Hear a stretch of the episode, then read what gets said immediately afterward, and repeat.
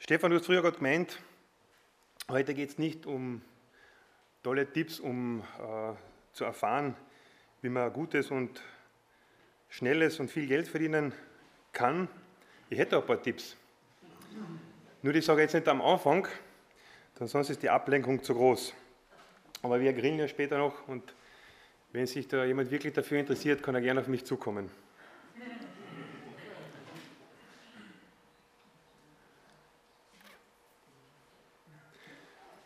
Ja, die Überschrift meiner Predigt, richtig Geld verdienen, kann man eben zweierlei verstehen.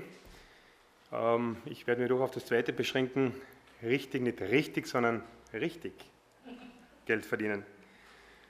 Wir haben bis jetzt zwei Predigten zum Thema Cash, Geld, Finanzen gehabt. Das ist jetzt die dritte dieser Serie. Und ich habe das letzte Mal zum Karl Helmut gemeint nach der Predigt, bin ganz berührt, erfasst von dem, was du gesagt hast. Ähm, ich habe meine Predigt eh noch nicht großartig vorbereitet. Ich werde einfach deine Predigt nochmal wiederholen. Denn einmal, denn einmal ist kein Mal. Und so tue ich das jetzt auch. Ich werde sie wiederholen. Aber keine Angst, ich werde auch die vom Hans-Peter, die erste, wiederholen und äh, werde auch noch meine Predigt dazu tun. Also wir haben drei Predigten heute. Deshalb hat meine Predigt nur zwei Punkte. Geht das okay? Ich denke, Hunger haben wir eh noch keinen. Viele haben von uns, denke ich, gefrühstückt und das Grillen. Also mir gefällt das eh nicht, dass wir am 11 schon grillen. Also wenn wir es um 12 Uhr eins tun, denke ich, passt das auch. Nein, ich denke, ähm, wäre ein guter Einstieg, so ein paar Blitzlichter dieser ersten zwei Predigten noch einmal auf uns einwirken zu lassen. Also ich werde sie nicht wortwörtlich wiederholen, keine Angst. Das sind ein paar Blitzlichter. Hans-Peter hat in seiner Predigt gesagt, Gott ist reich und gibt reichlich. Er macht in dieser Predigtreihe ein Angebot, wie du zu einem geordneten und positiven Verhältnis zum Thema Geld kommst. Gott ist Schöpfer aller Dinge und es gehört sowieso alles ihm. Wir bekommen es als Verwalter seines Besitzes nur leihweise zur Verfügung gestellt. Gott ist ein großzügiger Gott und wir sollten auch großzügig sein. Und in dieser Großzügigkeit auch entsprechend Finanzen, finanzielle Mittel weitergeben. Gott versorgt uns nicht nur von außen her mit finanziellem, mit materiellem, Gott versorgt uns auch nach innen, er versorgt uns ganzheitlich, nach innen tut er dies durch seine Güte, Gnade und Liebe. Er hat dann drei Tipps gegeben, binde dich und deine Versorgung an Gott, setze Gott als Eigentümer über deinen Besitz ein, und erlebe neue Freiheit im Umgang mit Geld. Ich denke, im Umgang mit Geld haben auch wir Christen viele Gebundenheiten. So wirst du dem Geld die Macht über dich nehmen. Denn Paulus sagt zu Timotheus, Geldgier ist die Wurzel allen Übels. Jesus hat auch eine prägnante Aussage getroffen, du kannst nicht Gott dienen und dem Mammon. Das war schon die Predigt von Hans-Peter, also komprimiert. Karl Helmut warnte in seiner Predigt vor Habsucht und Geldgier. Er hatte seine Predigt auf drei Fragen aufgehängt. Zwar waren diese, warum kontrolliert uns das Geld so leicht? Wie übt Geld Macht aus? Wie kann diese Macht gebrochen werden? War eine letzte Frage. Es waren Aussagen, Materialismus macht blind, Habsucht verhindert ernsthafte Fragen und vor allem die Fremdergänzung. Auch unter uns Christen wird über Geld nicht viel gesprochen. Wir ergänzen uns da nicht gerne durch andere. In der Gemeinde, auch nicht außerhalb. Das ist ein Thema, was wir nicht gerne haben.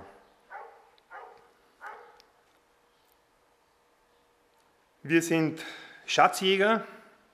Die Schätze heißen Profilierung der eigenen Person, Sicherheit, Lebensstandard, Sozialstatus. Wir denken, mit Geld und Materialismus die Kontrolle über das eigene Leben zu haben und haben diese doch nicht. Da hat er die Erzählung vom reichen Kornbauer gebracht. Ich denke, alle kennen diese, der immer größere Scheunen baute und noch größere Scheunen. Und Gott sagte zu ihm, du Narr, morgen wird man den Leben von dir fordern, was hast du von den vielen, was du dir angehäuft hast. Habe das in meinem Umfeld, das ist jetzt eine Erzählung von mir, hat Karl Helmut nicht gebracht, das vor drei Jahren ganz drastisch erlebt. Ein Arbeitskollege und Freund, es lief beruflich toll bei ihm, hat eine Firma nach der anderen gegründet, hat auch einen alten Heustadel umgebaut, tolle Wohnung draus gemacht. Wir haben nicht oft, aber zwei, dreimal über den lebendigen Glauben an Christus gesprochen, hat immer suffisant darüber gelächelt und sagt er, naja, ja, der liebe Gott wird schon auch bei mir ein Auge zudrücken, wenn es einmal soweit ist. Zwei Wochen bevor er auf tragische Weise zu Tod kam durch einen Herzinfarkt mit 33 Jahren, habe ich ihn nochmal schriftlich gewarnt in einem Buch, was ich ihm geschenkt habe. Wir haben eine Hobby gemeinsam betrieben. Einen Tag vorher, vor seinem 33. Geburtstag, habe ich noch einmal mündlich gewarnt. Habe auch für ihn regelmäßig gebetet. Ich weiß nicht, warum ich es gerade einen Tag vorher noch gemacht habe. Nächsten Tag ist er gestorben. Ohne Jesus. Das ist eine große Tragik. Es gibt im Leben keine Sicherheiten, hat Karl Helmut gesagt. Wir sollten uns im Leben auf einer Falltür stehen sehen. Diese kann jederzeit aufgehen. Wie kann diese Macht gebrochen werden? Das ist so wie eine Aussage vor fünf Jahren, Karl Helmut, hast du mal gesagt, wir sind alle Richtung heimwärts unterwegs, wir bewegen uns alle heimwärts und unterwegs nehmen wir noch ein paar mit. Ist mir hängen geblieben. Immer wieder zitiere ich das so auch im Familienumfeld. Letzte Woche ist mir bei einer Predigt hängen geblieben. Die Kinder zeigen auf und sagen, Jesus, Jesus, Jesus ist die Lösung. Das wird mir, glaube ich, hängen bleiben. Es muss eine Schatzverschiebung stattfinden wenn Jesus groß wird, werden alle Dinge klein. Wenn Jesus groß wird, werden alle Dinge klein. Nun, wir haben in den ersten beiden Predigten sehr viel über Geld und materiellem Reichtum gehört, über die Quelle, wo dieses Geld herkommt. Darüber wollen wir heute nachdenken. In der Regel verdienen die meisten von uns ihr Geld bei einem ganz normalen Job, bei ganz normaler Arbeit, der wir uns täglich hingeben, mein Vater sagte wiederholte Male zu mir, Male zu mir, von Arbeiten ist noch keiner reich geworden. Das geht nur, indem man eine gute Erbschaft macht, man im Lotto gewinnt oder, wenn man Unternehmer ist, lässt man andere für sich arbeiten. So kann man dann auch reich werden.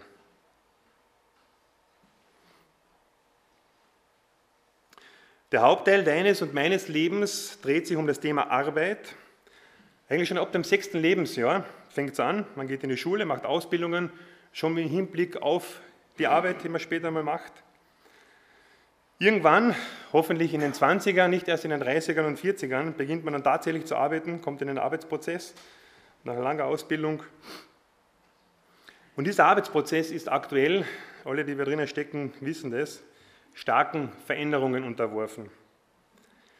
Lebenslanges Lernen ist angesagt, oftmaliger Jobwechsel und ich denke auch für die meisten haben das schon erlebt, immer größer werdende Flexibilität im Job.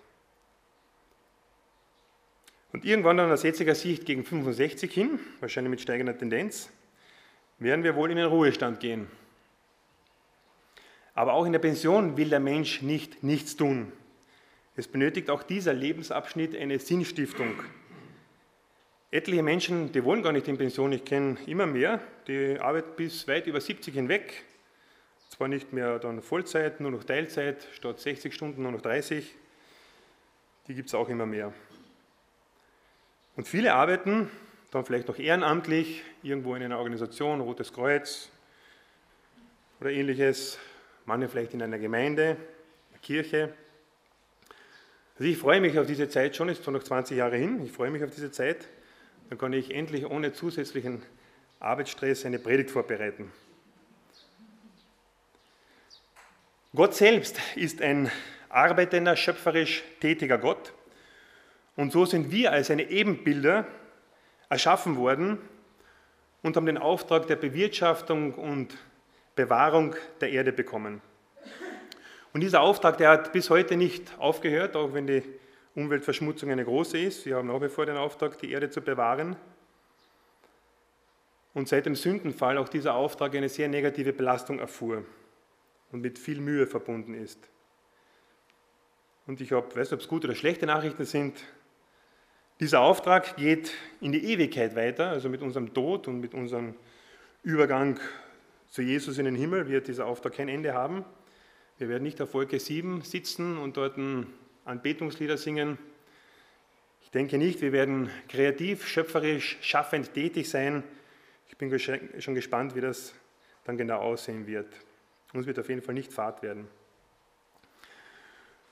Und in dieser Verwaltung der Schöpfungsordnung jetzt aktuell sollen wir einander als Menschen dienen, wie Gott uns durch die Erschaffung der Schöpfung schon immer gedient hat und uns nach wie vor dient.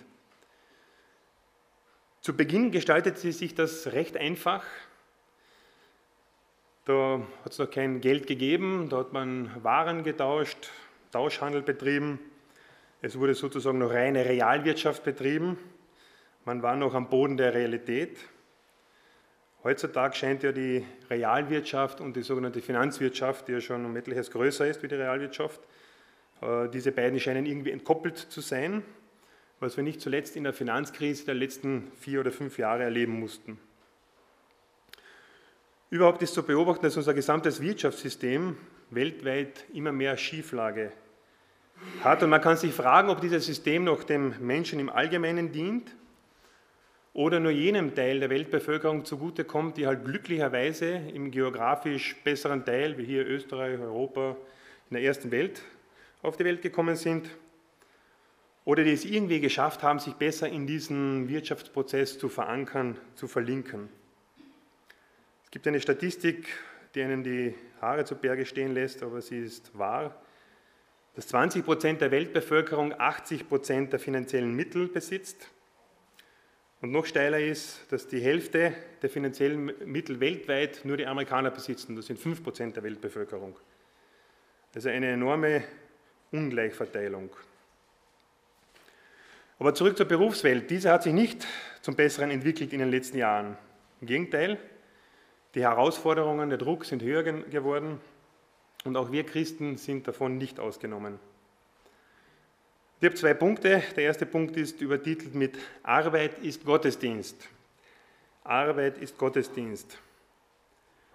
Wir sind hier von unseren Herren ähm, im Job in ein Spannungsfeld hineingestellt worden und da will er uns auch sicher nicht herausnehmen, im Normalfall.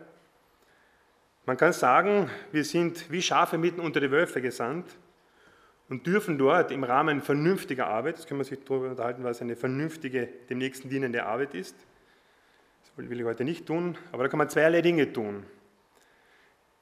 Erstens dürfen wir an unseren Kollegen und manchmal auch an den Umständen, die wir so erleben im Job, dürfen wir verschiedenste Dinge lernen, zum Beispiel Geduld, Barmherzigkeit, Liebe, den anderen mit Liebe zu begegnen. Das ist eine große Herausforderung auf dem Job diese Dinge tatsächlich zu leben. Wie oft habe ich selbst Ungerechtigkeit erfahren und musste diese einfach hinnehmen, konnte nichts dagegen tun, denn man fühlt sich oft so hilflos. Aber durch diese Dinge, rückblickend betrachtet, kann man im Glauben wachsen, einfach es dem Herrn abgeben, ist auch ein Lernprozess, und darauf zu vertrauen, dass auch er im Job die Fäden meines, meiner Arbeit in seinen Händen hält. Zweitens dürfen die Kollegen an uns erkennen und erfahren, dass wir auch noch an etwas anderes bei der Arbeit denken, als nur an Geld zu verdienen, Karriere zu machen, Macht und Einfluss zu bekommen. Sie sollten an mir und an meiner Arbeitsweise erkennen, dass ich andere Werte habe. Ich muss nicht alle regelmäßig mit dem Evangelium konfrontieren und die Arbeitgeber äh, sozusagen die Arbeitszeit stehlen, sondern ich kann darauf auch direkt Einfluss nehmen. Das ist mir vor Jahren passiert, hat mein Chef äh, mich geholt, hat er gesagt, du, war neue Arbeit für dich, das und das steht an, das musst du tun, habe ich mir diese Arbeit angeschaut. Dann habe ich zu ihm gesagt, du, die kann ich nicht tun, diese Arbeit. Ja, warum nicht? Ich sage, ja, das ist problematisch, ich verstoße gegen meine grundsätzlichen Einstellungen. In diesem Bereich äh, unserer Firma werden Marktabsprachen getroffen. Ja, aber das ist ja nichts dabei. Es geht ja um die Haltung der Arbeitsplätze, das wirst du wohl nicht zu eng sehen.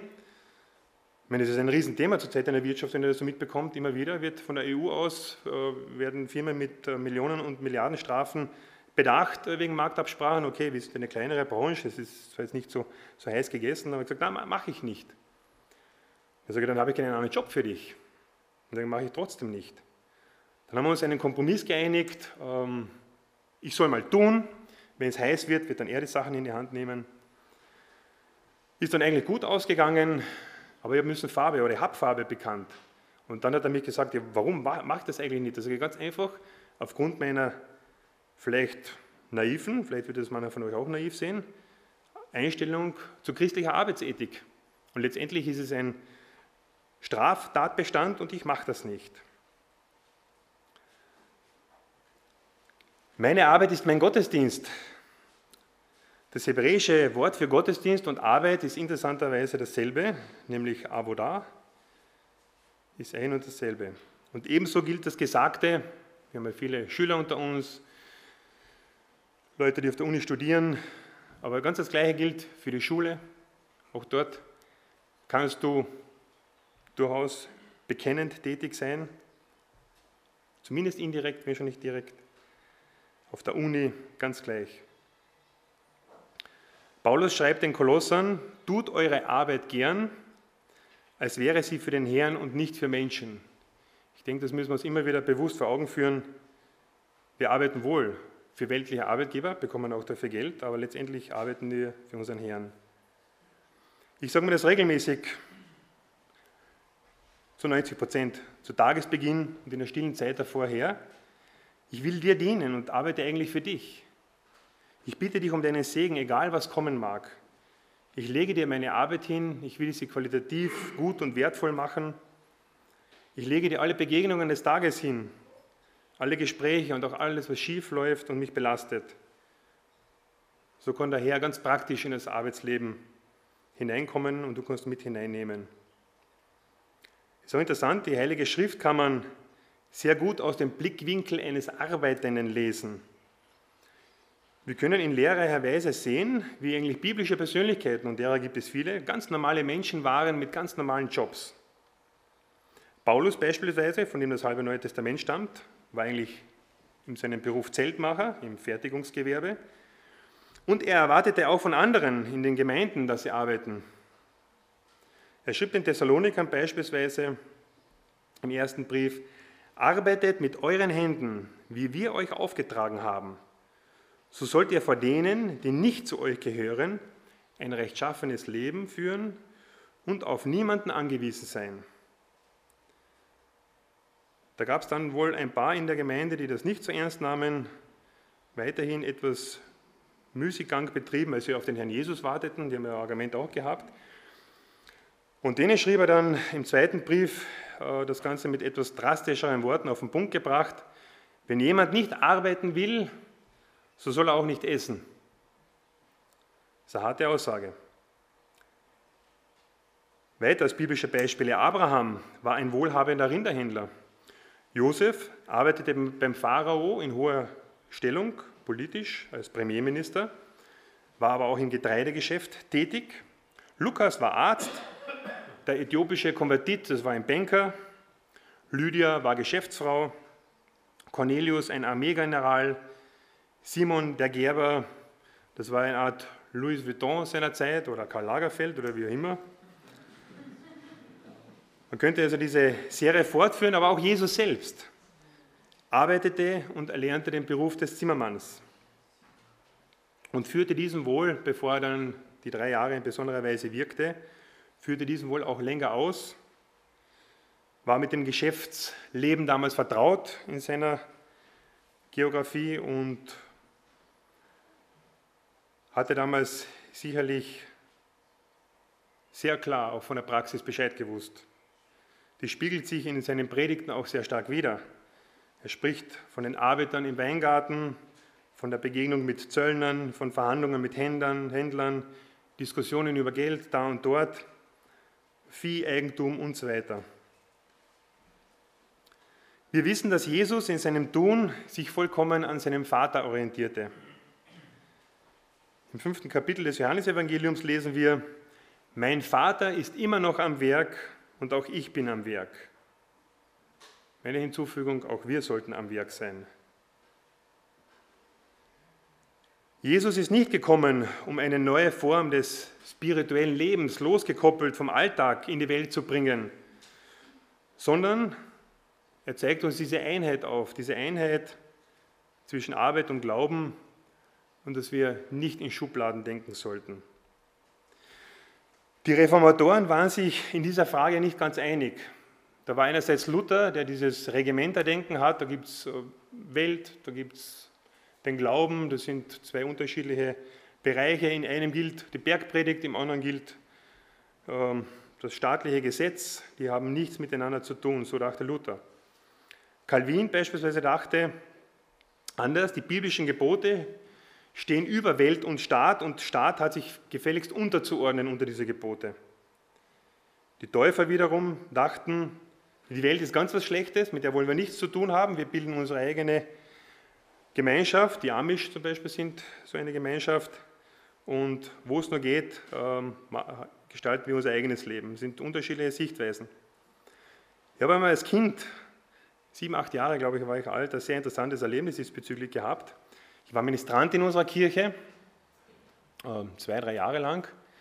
Und unser damaliger Pfarrer, der war Pfarrer und auch Geschäftsmann. Und als Geschäftsmann war er Landwirt. Und da hatte er auch mit Rinderhandel zu tun. Und da wurde es einmal publik, dass er einen Kunden mächtig übers Ohr haute, indem er einfach Stammbäume vertauschte und ich weiß jetzt nicht mehr so genau, aber so in die Richtung ging es. Und es war ein Riesenaufruhr damals in unserer 400-Seelendorf-Gemeinschaft, wieso der Pfarrer sowas tun kann. Und für mich mit sieben Jahren war das unvereinbar, da ist Gott, der Pfarrer ist Vertreter Gottes und der macht so etwas, was man überhaupt nicht machen darf. Also das war für mich ein Schlüsselereignis, warum ich mich damals in weiterer Folge auch ähm, von Kirche abwandte. Ich möchte aber eines hinzusagen, okay, das ist mir damals in der katholischen Kirche passiert, kann Ihnen genauso gut in der evangelischen Kirche passieren, auch in einer Freikirche kann es passieren. Job und Glauben gehören zusammen. Schule und Glaube gehört zusammen. Uni und Glaube gehört auch zusammen. Es ist keine Arbeit besser als die andere. Ob putzen, Kellnern, Auto reparieren, lehren, Firma managen, Kinder erziehen, man tut alles, um Gott zu gefallen. Oder besser gesagt, man sollte alles tun, um Gott zu gefallen. Aus Gottes Sicht, da bin ich zutiefst davon überzeugt, gibt es keine religiöse Werteskala, welche zum Beispiel besagt, dass der Pastor oder Pfarrer vor einem Banker gereiht ist, auch nicht in Zeiten der Finanzkrise, oder ein Arzt vor dem Handwerker gereiht ist. Es hat einmal jemand gesagt, dass kein Unterschied in der Kirchengeschichte sich so verheerend ausgewirkt hat, wie die Unterscheidung zwischen weltlicher Arbeit und geistlich geweihtem Amt. Diese Unterscheidung, äh, die wurzelt kirchenhistorisch sehr stark in der Erhöhung des Klerus im Mittelalter, also das ist kein neues Problem, und setzt sich in die Zeiten fort, wo irgendwann dann im Namen von Vernunft und Fortschritt die Brücken zwischen Gott und dem gewöhnlichen Alltagsleben gekappt wurden. Der sogenannte Klerikalismus blieb dann über. Die geistig Gebildeten wurden zu Alleinvertretern des Christentums ernannt und alle anderen wurden so ziemlich entrechtet. Gewisse Strukturen haben wir noch heute davon bestehend. Ihr erlaubt mir mal zwischendurch zu danken.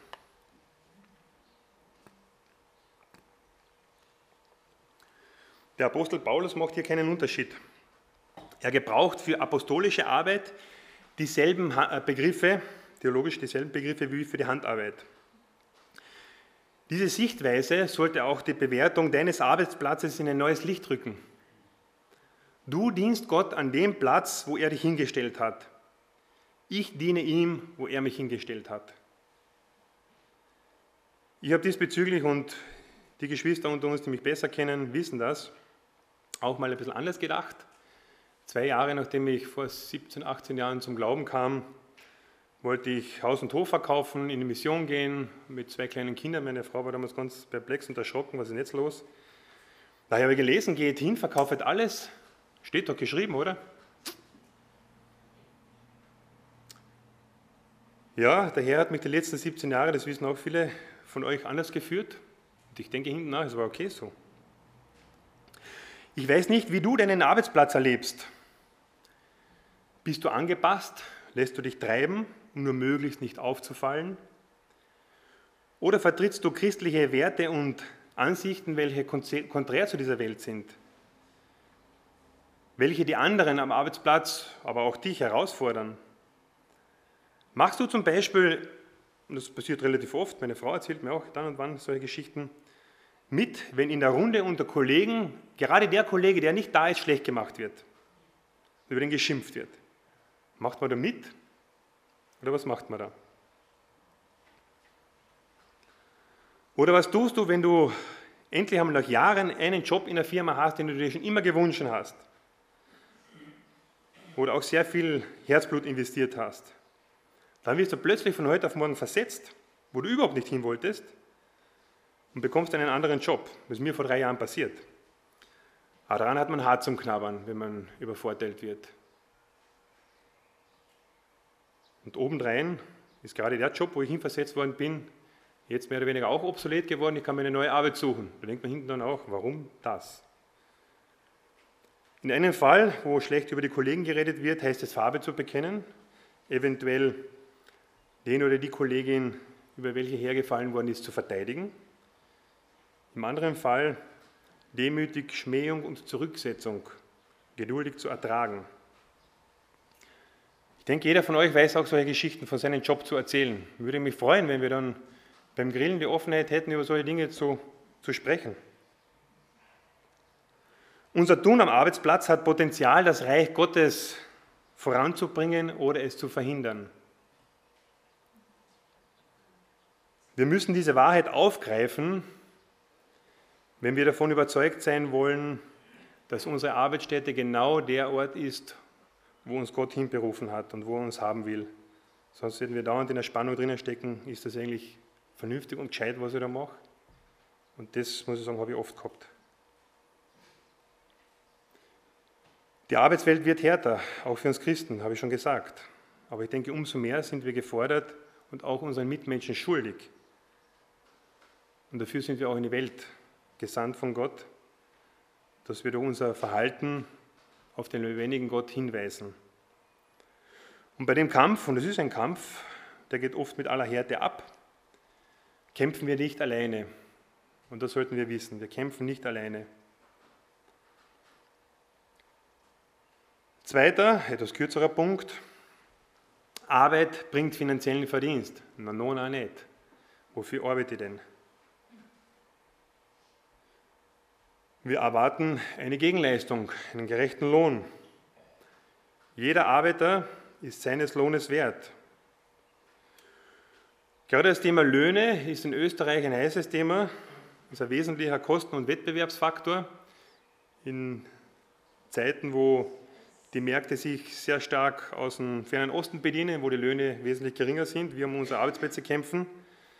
Ist es etwas, wo jeder Unternehmer immer wieder fest jammert, wenn er an Lohnkosten denkt, vor allem die hohen Lohnnebenkosten. Aber auch wir Arbeitnehmer jammern. Warum jammern wir? Ganz einfach. Kann man das jemand sagen, warum wir jammern? Oder jammert ihr nicht? Warum gibt es Anlass zum Jammern, wenn ich den Gehaltszettel am 31. des Monats in Händen halte? Das kann ich dem Lohnzettel nicht entnehmen. Aber ich entnehme, dass der Brutto dasteht, Hausnummer 10.000 Euro, bekommt man natürlich nur 4.000. Wäre schön, wenn es so wäre, ist ja nicht so.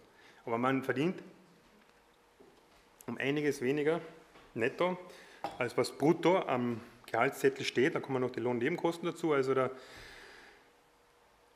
ähm, Arbeitgeber hat mächtig dran zum Knabbern.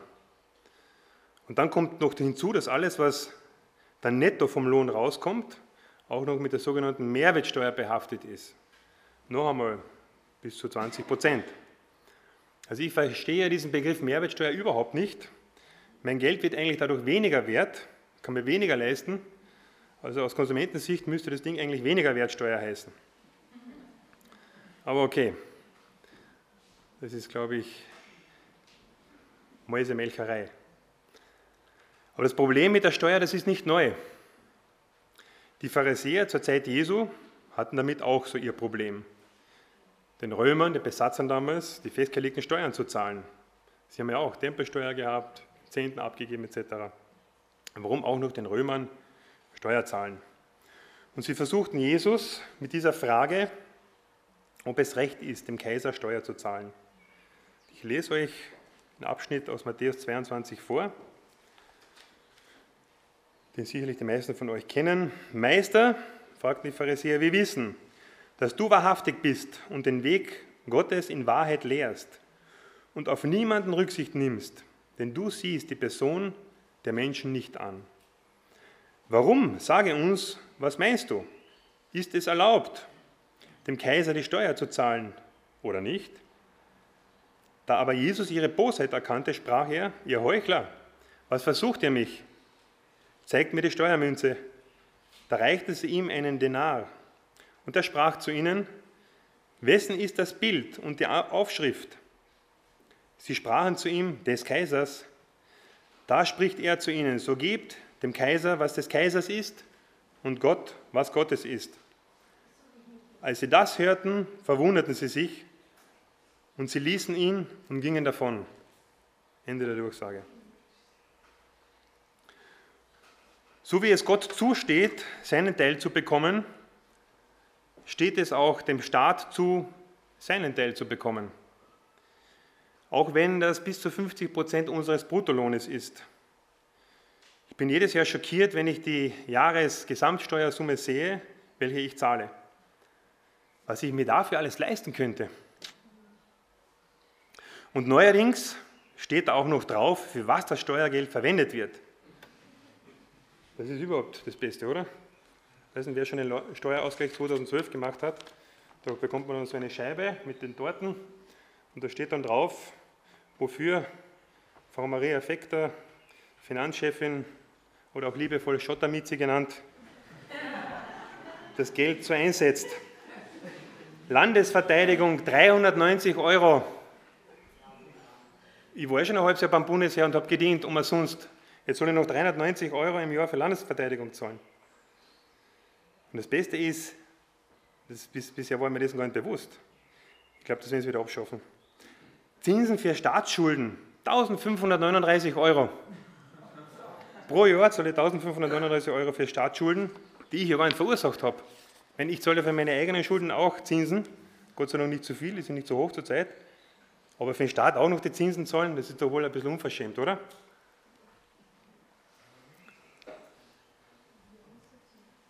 Also, was kann man da tun dagegen? Man macht sich seine eigene Rechnung und zieht halt ein bisschen Steuer ab.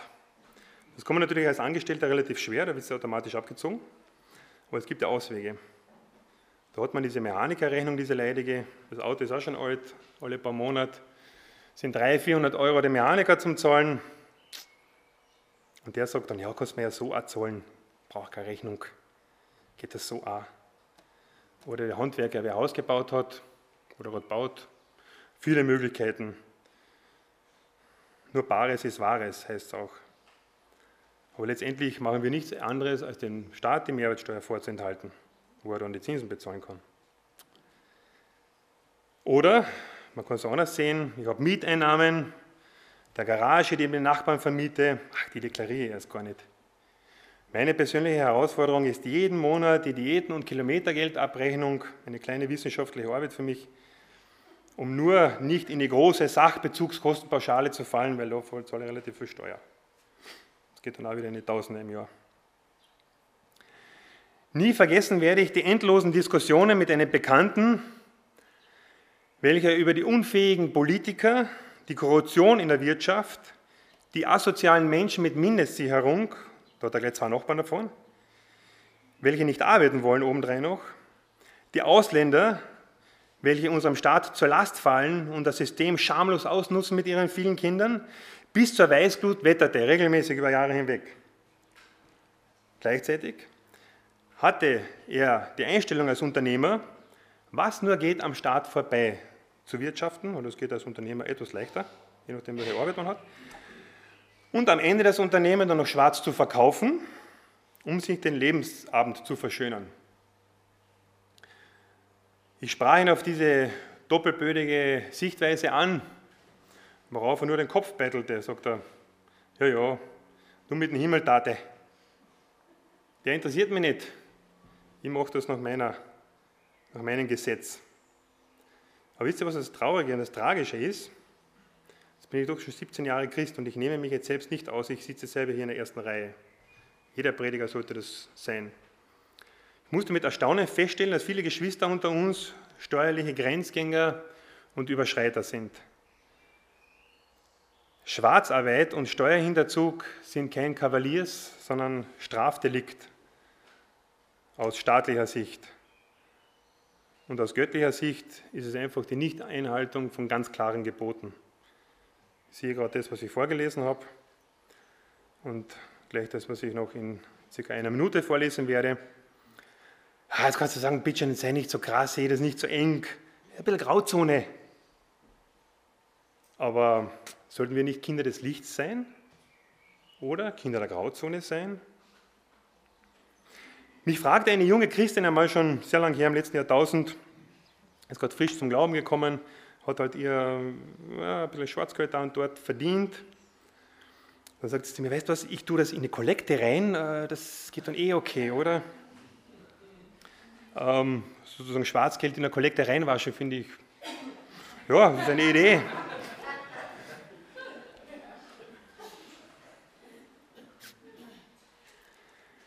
Gott will und braucht nicht unser Schwarzgeld.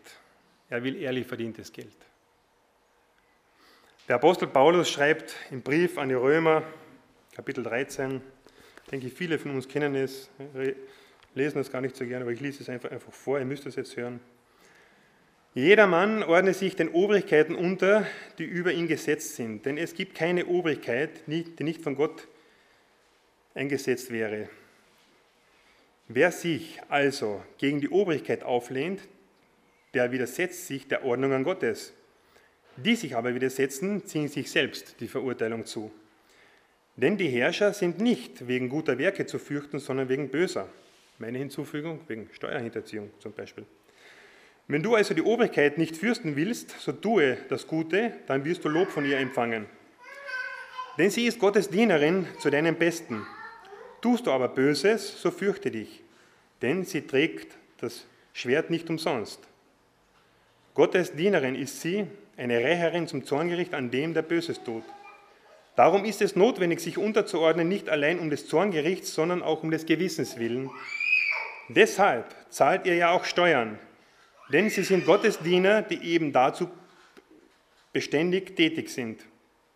Also nicht nur einmal im Jahr, sondern jedes Jahr.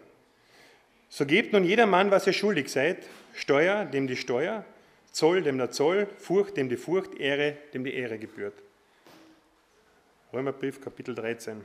Sehr interessant, noch den restlichen Teil des Kapitel 13 zu lesen. Da wird nämlich von Paulus ausgeführt die Begründung, warum er das so sieht. Könnt ihr gerne noch zu Hause nachlesen. Ich meine, der Staat tut ja auch Gutes. Ich habe früher zwei schlechte Beispiele gebracht. Das ist jetzt weniger motivierend, für die Zinsen zu zahlen äh, und für, für Landesverteidigung. Er gibt auch sehr viel Geld aus für Länder und Gemeinden, sogenannte Umlagen.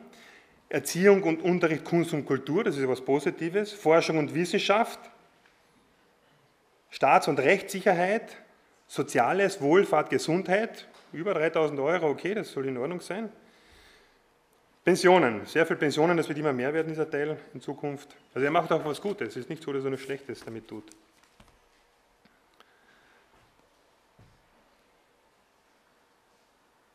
Man kann natürlich sagen, ja, diese Politiker, die gehen mit unserem Geld nicht ordnungsgemäß um, sie sind verschwenderisch, können nicht haushalten. Ja, das mag schon sein. Das berechtigt dich aber nicht, dich selbst zum Finanzminister zu erheben und die Steuer selbst festzulegen. Übrigens ist dieser Bereich auch ein kleiner Test, wie ich mit Geld umgehe und wo mein Herz bzw. mein Schatz ist.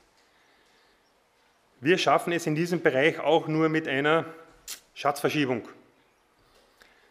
Wenn wir Jesus erkennen, er uns dabei groß wird, werden alle anderen Dinge, auch die vermeintliche Steuerersparnis, sehr, sehr klein.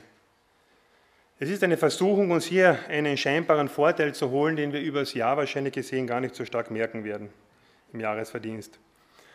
Und zum Schluss meiner Predigt etwas für ganz coole Rechner unter uns. Die meisten von uns können rechnen. Wenn wir zielorientiert denken und das Leben vom Ende her betrachten, müssen wir in unserer Bilanz nicht nur das Jahr sehen, sondern auch den Ewigkeitslohn im Himmel berücksichtigen. Ich weiß, es ist schwierig, den monetär zu bewerten, aber der gehört auch berücksichtigt. Jesus wird uns für unsere Treue, seine Gebote zu halten, belohnen. Davon bin ich zutiefst überzeugt. Ich schließe mit einer Aussage von Jim Elliot, dem Südamerika-Missionar, der nur 29 Jahre alt wurde, weil er von den Indianern, die er missionieren wollte, umgebracht worden ist. Der hat zum Thema Geld, Materielles was ganz Besonderes gesagt, er hat es auf den Punkt gebracht. Der ist kein Narr, der gibt, was er nicht behalten kann, um zu bekommen, was er nicht verlieren kann. Amen. Ich bete. Jesus Christus, ich bin selbst äh, immer wieder gefordert am Arbeitsplatz, wo du mich hinstellst, ja, das Leben zu leben, wofür du uns, du mich berufen hast.